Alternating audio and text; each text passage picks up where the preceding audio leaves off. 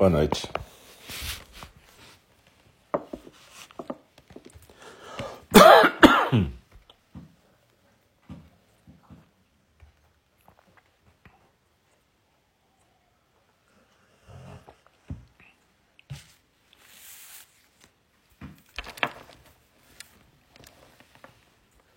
Nós.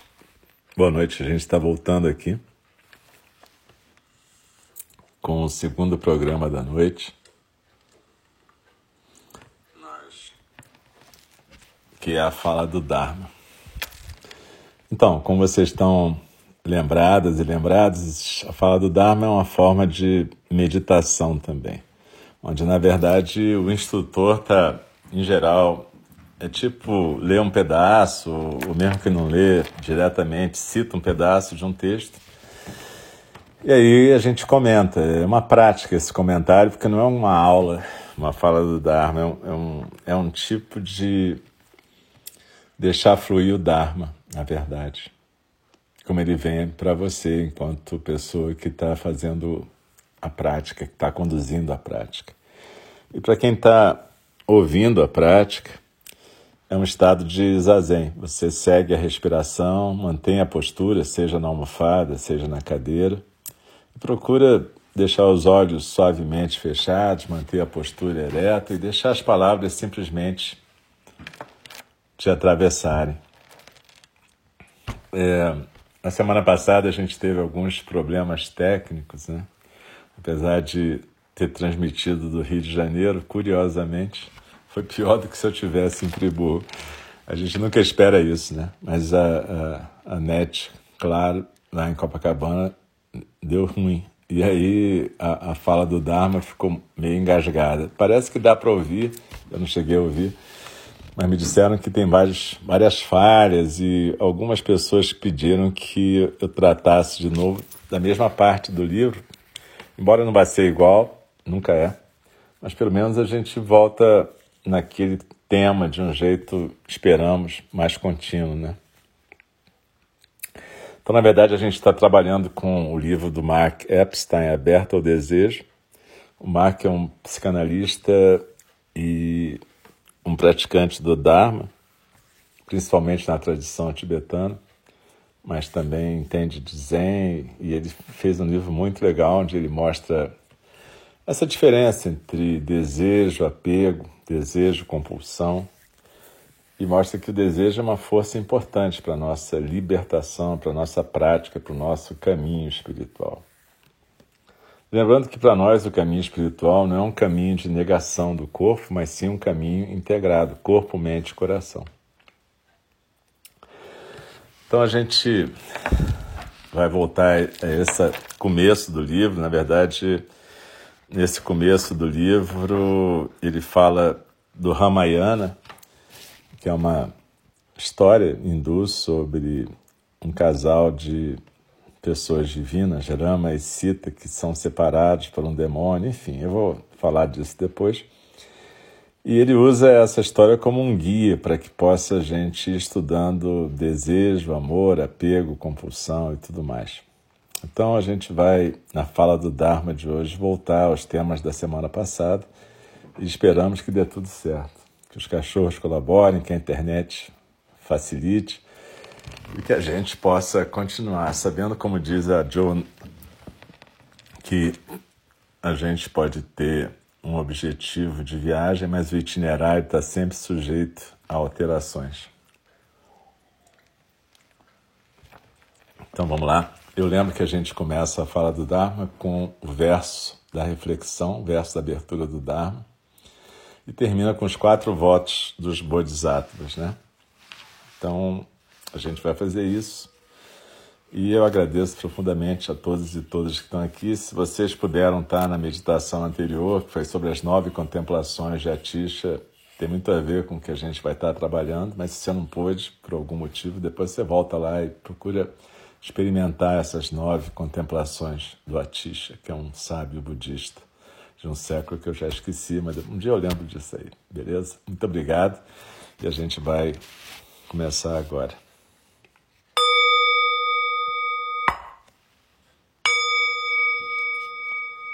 O Dharma incomparavelmente profundo e precioso, é raramente encontrado, mesmo em milhões e milhões de eras. A nós é dado vê-lo, ouvi-lo, recebê-lo e guardá-lo. Oxalá possamos verdadeiramente compreender e praticar o significado das palavras do Tathagata. O Dharma, incomparavelmente profundo e precioso, é raramente encontrado, mesmo em milhões e milhões de eras. A nós é dado vê-lo, ouvi-lo, recebê-lo e guardá-lo. Oxalá possamos verdadeiramente compreender e praticar o significado das palavras do Tathagata. O Dharma, incomparavelmente profundo e precioso, é raramente encontrado, mesmo em milhões e milhões de eras. A nós é dado vê-lo, ouvi-lo, recebê-lo e guardá-lo. Oxalá possamos verdadeiramente compreender e praticar o significado das palavras do Tathagata. Então, a gente está lendo aqui o livro do Mark Epstein e Logo na introdução, ele diz o seguinte: Dividi esse livro em quatro partes, baseadas nas quatro nobres verdades de Buda, mapeando o caminho pelo qual o desejo pode nos levar se formos capazes de usá-lo para o crescimento espiritual. Cada uma começa com uma citação de um famoso épico hindu chamado Ramayana, a história do amor frustrado de um homem e de uma mulher que, sem saber, eram também encarnações do deus Vishnu. O Ramayana mapeia o mesmo curso que as quatro partes aqui descrevem em progressão, impulsionada pelo desejo da não completude rumo à união, um retrato metafórico do caminho do desejo. A primeira parte, que ele chama de pelo querer do desejo, é baseada na primeira verdade na maneira como as coisas normalmente são. Achamos que existimos separadamente do resto do mundo. Nossos desejos são urgentes e condicionados pela dualidade. Nós nos sentimos incompletos e temos consciência de nossas falhas e imperfeições. As relações amorosas e o desejo em geral são impulsionados pela objetificação e não pela sinceridade. Sentimos-nos precisando, entre aspas, e o objeto, entre aspas, da nossa afeição tem de nos trazer gratificação. Ele nunca faz esse truque e temos de lidar com a distância entre o eu e o outro uma distância para a qual o desejo não pode servir de ponte. Achamos que sabemos tudo sobre o desejo, mas na verdade não estamos completamente abertos a ele. A segunda parte, entre aspas, o título é Apego, descreve o que acontece quando começamos a perceber que não existe algo como um objeto que, no final das contas, satisfaz todos os desejos. É aqui que o primeiro confronto com apego acontece, uma vez que os obstáculos ao nosso crescimento, chamado no budismo de fixações, se originam no esforço para encontrar um objeto que nos satisfaça completamente. Nessa fase de desenvolvimento espiritual, certo tipo de renúncia é necessária para que se possa diferenciar o desejo apaixonado ou sede ou compulsão do desejo em si. Na terceira parte, titulada O Fim do Apego, entre aspas, surge o florescimento da vida subjetiva, quando o desejo não é negado nem suprimido, mas em vez disso tem permissão para crescer à luz da consciência de que não há um eu ou objeto que satisfaça todos os desejos, é possível haver um tremendo desenvolvimento da vida interior.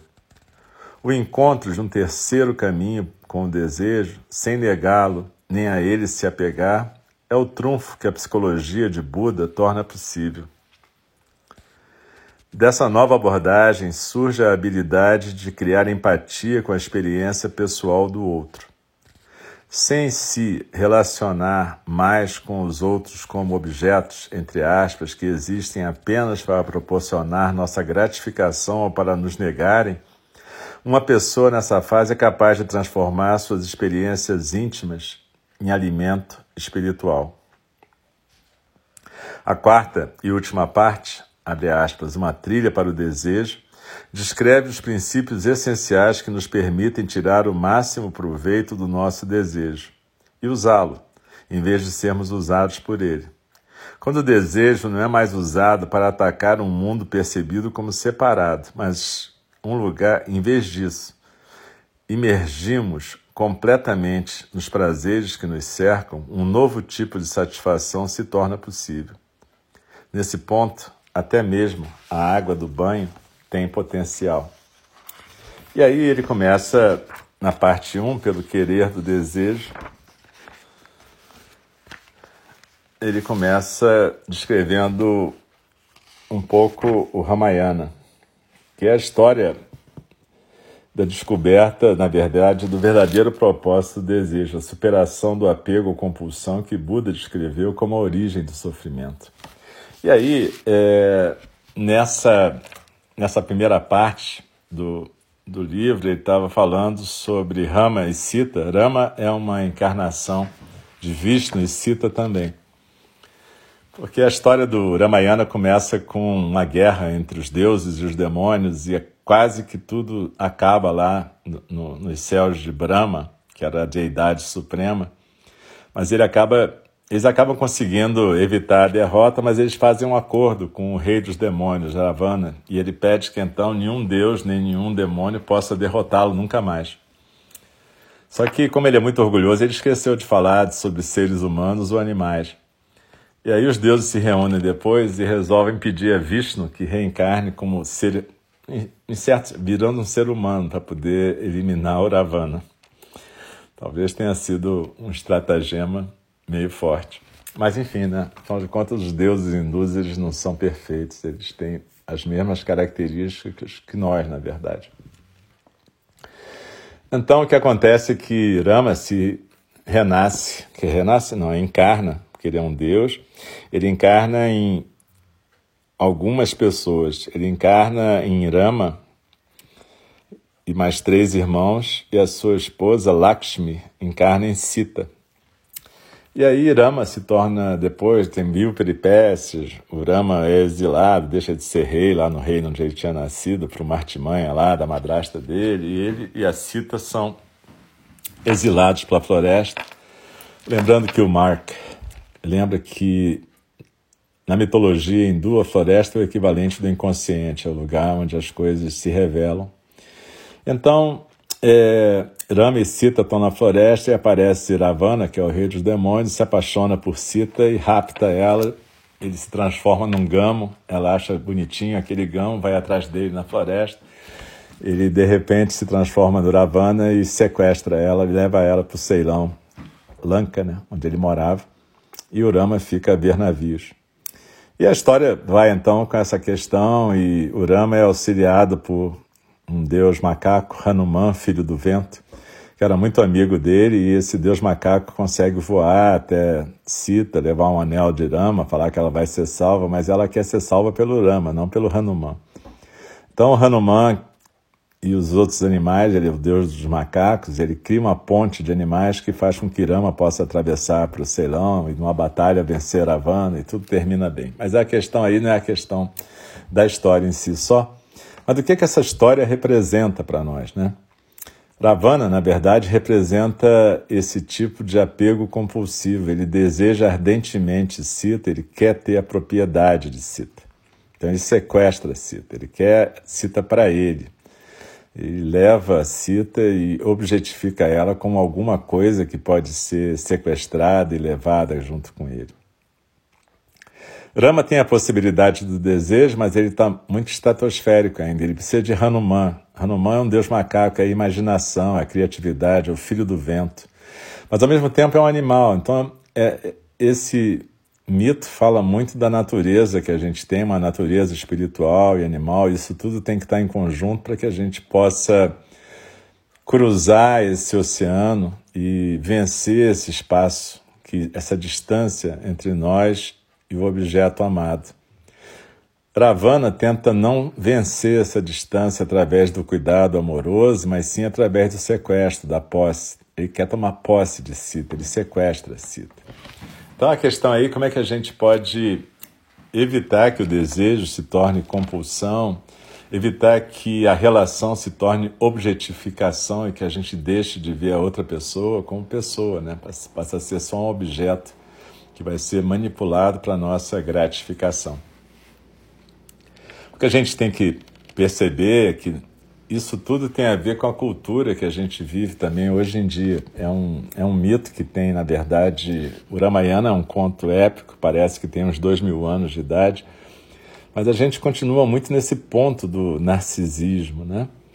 Quer dizer, quando a gente vive esse apego ao nosso ego e essa ideia de que as nossas necessidades são fundamentais e nós somos a coisa mais importante do mundo, na verdade a gente passa a viver no mundo do apego e da compulsão e não no mundo do desejo e do cuidado amoroso.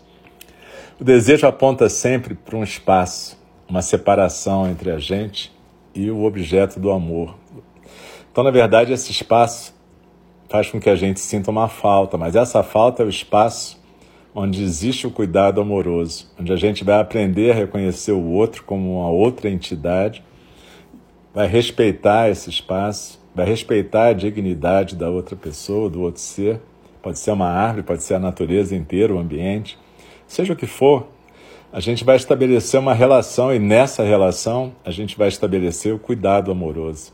Quer ele se manifeste através de traços eróticos, sensuais, quer ele se manifeste através do cuidado do ambiente, do cuidado da amizade, seja lá o que for. Mas isso tudo é exatamente diferente do apego que tem a ver com a compulsão, com a ideia de que a gente precisa possuir os objetos, dominar a natureza, que algum objeto, se a gente possuir, vai satisfazer essa fome, nunca satisfaz, por isso que vira uma coisa compulsiva, né? já que isso não tem satisfação possível, né? E aí a gente tem que entender um pouco é, uma questão que é importante para o praticante, para o Bodhisattva, e que eu abordei brevemente semana passada. Existem vários tipos de, de narcisismo, né? E a gente pode falar no narcisismo, assim, tanto narcisismo mais comum, que esse narcisismo que a gente considera vaidade, orgulho, arrogância, mas tem um narcisismo que é o um narcisismo que, de certa maneira, é parecido com alguma coisa que uma pessoa, um psicanalista, chamou de narcisismo de morte, né?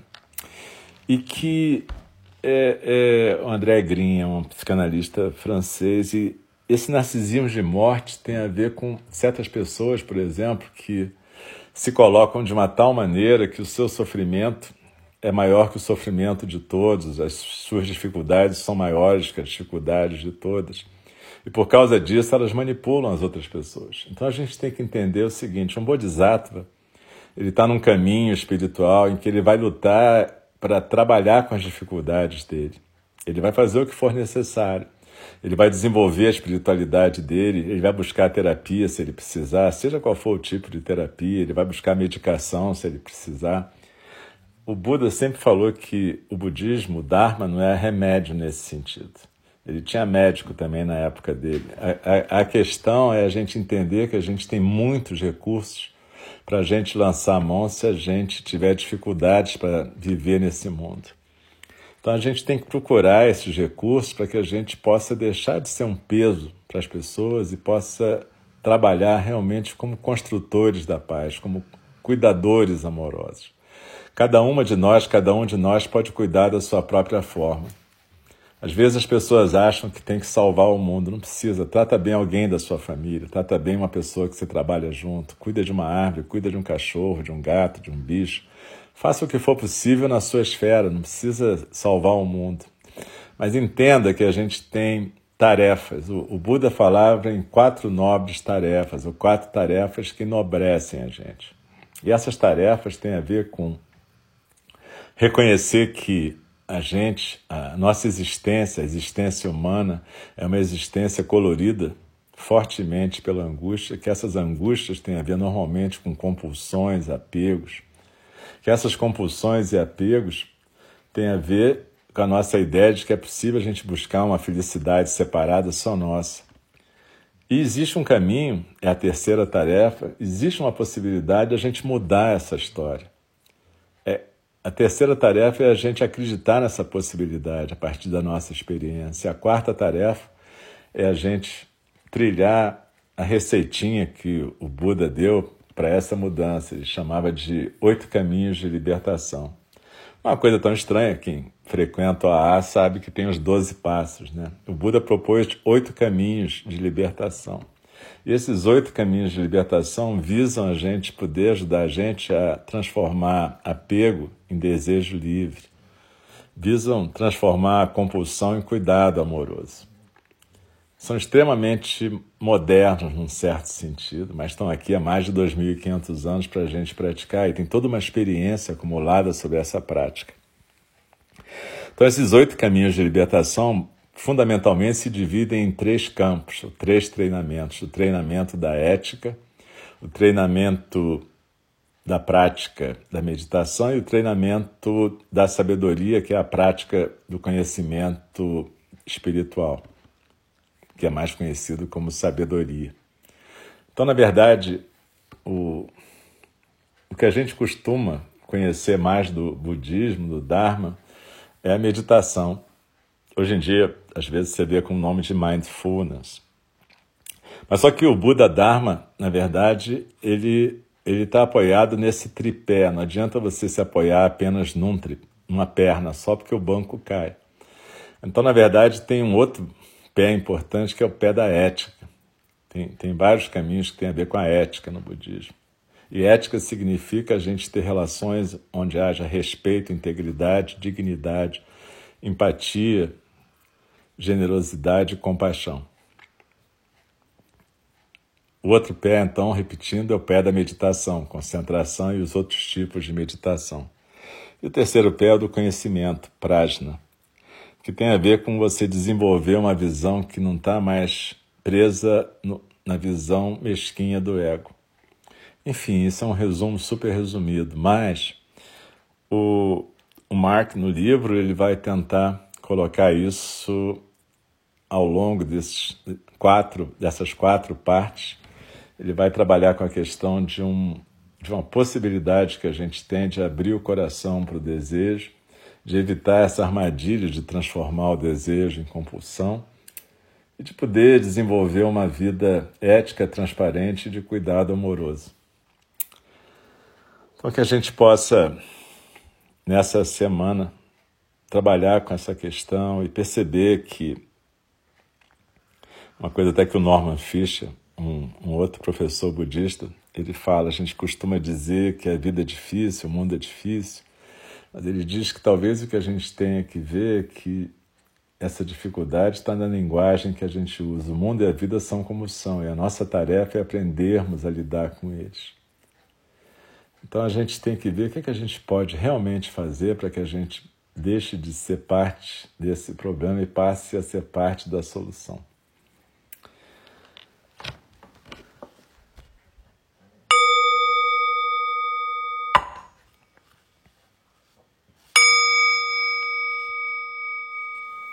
As criações são inumeráveis, faço voto de libertá-las.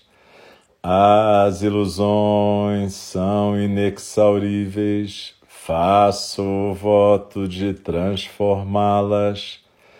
A realidade é ilimitada, faço voto de percebê-la. O caminho do despertar é insuperável, faço o voto de corporificá-lo. As criações são inumeráveis, faço o voto de libertá-las. As ilusões são inexauríveis, faço o voto de transformá-las. A realidade é ilimitada, faço o voto de percebê-la. O caminho do despertar é insuperável, faço o voto de corporificá-lo. As criações são inumeráveis, faço o voto de libertá-las. As ilusões são inexauríveis, faço o voto de transformá-las. A realidade é ilimitada, faço o voto de percebê-la. O caminho do despertar é insuperável, faço o voto de corporificá-lo. Deixe-me respeitosamente lembrá-los: a questão de vida e morte é de importância suprema. O tempo passa e a oportunidade é perdida. Vamos despertar, despertar, preste atenção. Não desperdice a sua vida. E com uma reverência eu agradeço a presença de vocês todos e vocês todas e espero que a gente possa continuar praticando aqui em conjunto. Eu também queria aproveitar hoje para falar que foi lançado um livro, está sendo lançado um livro que é chamado O Mundo Poderia Ser Diferente Imaginação e o Caminho do Bodhisattva, que eu acho que pode ser muito útil para a gente, junto com esse livro do Mark, nesse momento do, da nossa prática. E esse livro é do Norman Fisher, um professor que eu já estudei com ele lá nos Estados Unidos, ele é muito legal. E esse livro tem uma característica interessante, ele foi traduzido por um grupo de membros da nossa Sangha, coordenados pela nossa irmã Valéria. Várias pessoas daqui da Sangha, de NG, traduziram juntos, é um trabalho coletivo, acho bem bacana essa ideia do trabalho coletivo. E, mas não é só por isso não, o livro é bem legal, o Norman Fisher é um professor antenado com a vida de agora e tem vários exercícios legais para a gente praticar, para a gente poder ser bodhisattvas mais bacanas. Então é isso, gente. Muito obrigado. Obrigado pela presença, obrigado pela companhia, pela prática. E até quarta-feira que vem. Mas amanhã de manhã tem prática de novo, às 8 horas, com o nosso irmão Dieguito. E de noite também, sexta de manhã, sexta de noite, enfim, nosso mundo virtual aqui é a nossa prática, beleza? Muito obrigado, boa noite, descansem, se cuidem, tá? E até a próxima. Um beijo, tchau, tchau.